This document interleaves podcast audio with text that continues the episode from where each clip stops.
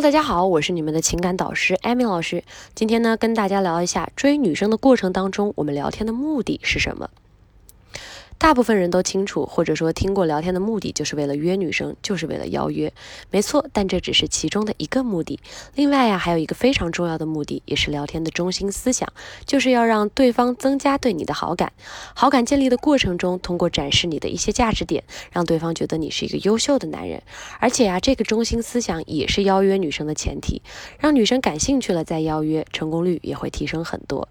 当代作家康孝一说过一句话：“在我的情感世界。”你必须一步一个脚印，偶尔我还会让你步步惊心、步步惊险。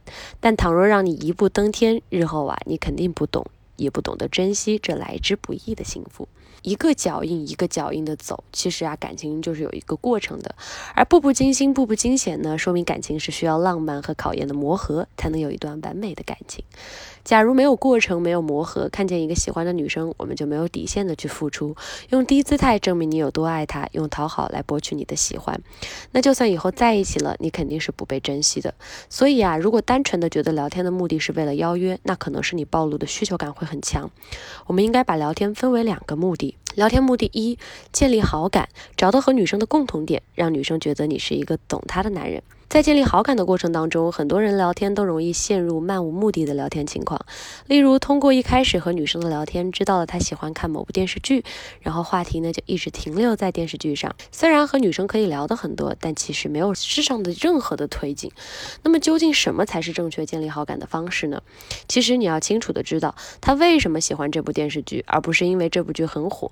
你要知道她喜欢里面这部剧的哪一个角色，这个角色在剧中展示的是一个什么样的形象。像经历过什么不同寻常的经历，传递了什么样的价值观等等等等。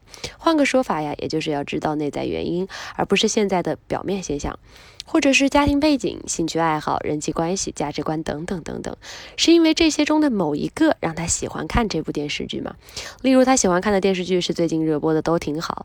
那之所以看这部电视剧呢，是因为家庭的一个成长环境让他感同身受，从而呢让你进一步的明白他其实啊也有一些伤痛点。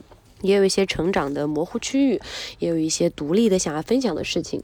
你看，我们了解了这些之后啊，我们就知道怎么去跟他沟通了，也知道要站到他的立场上，在聊一些家庭的敏感话题的时候，不要就太随便的去表达一些观念。兴趣爱好呀，常常是聊天热络的催化剂。正因为他对这个话题感兴趣，也才有可能让他愿意跟你交流更多，有助于帮助你了解他是一个什么样的人，或者是在朋友眼中他又是一个什么样子的人。了解价值观有助于帮助双方了解是否合得来是一个关键，才不会出一个不在一个频道的问题。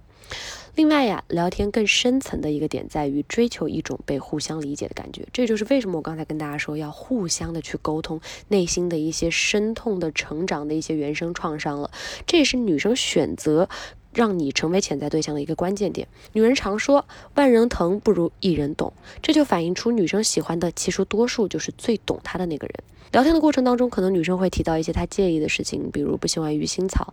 那么之后邀约女生出去见面吃饭呢，刚好有鱼腥草的成分，但是她一时没发现，你就可以跟她说：“我有特别请店员不要加鱼腥草，因为你之前说过你不喜欢吃。”你看，这个就是一个小小的细节吧，就是一种贴心，让女生觉得你懂她的其中一个例子。那么聊天还有一个目的啊，就是邀约女生见面。在愉快的聊天，目的呢，就是为了邀约见面。见面之后呀，关系才能更好的升级。而邀约呢，大多时候都是我们男生来主动做这个邀约的步骤。例如，跟女生聊的情绪都挺好的，认识了之后呢，女生跟你说周末休息不知道去哪玩，这个就是女生的暗示了。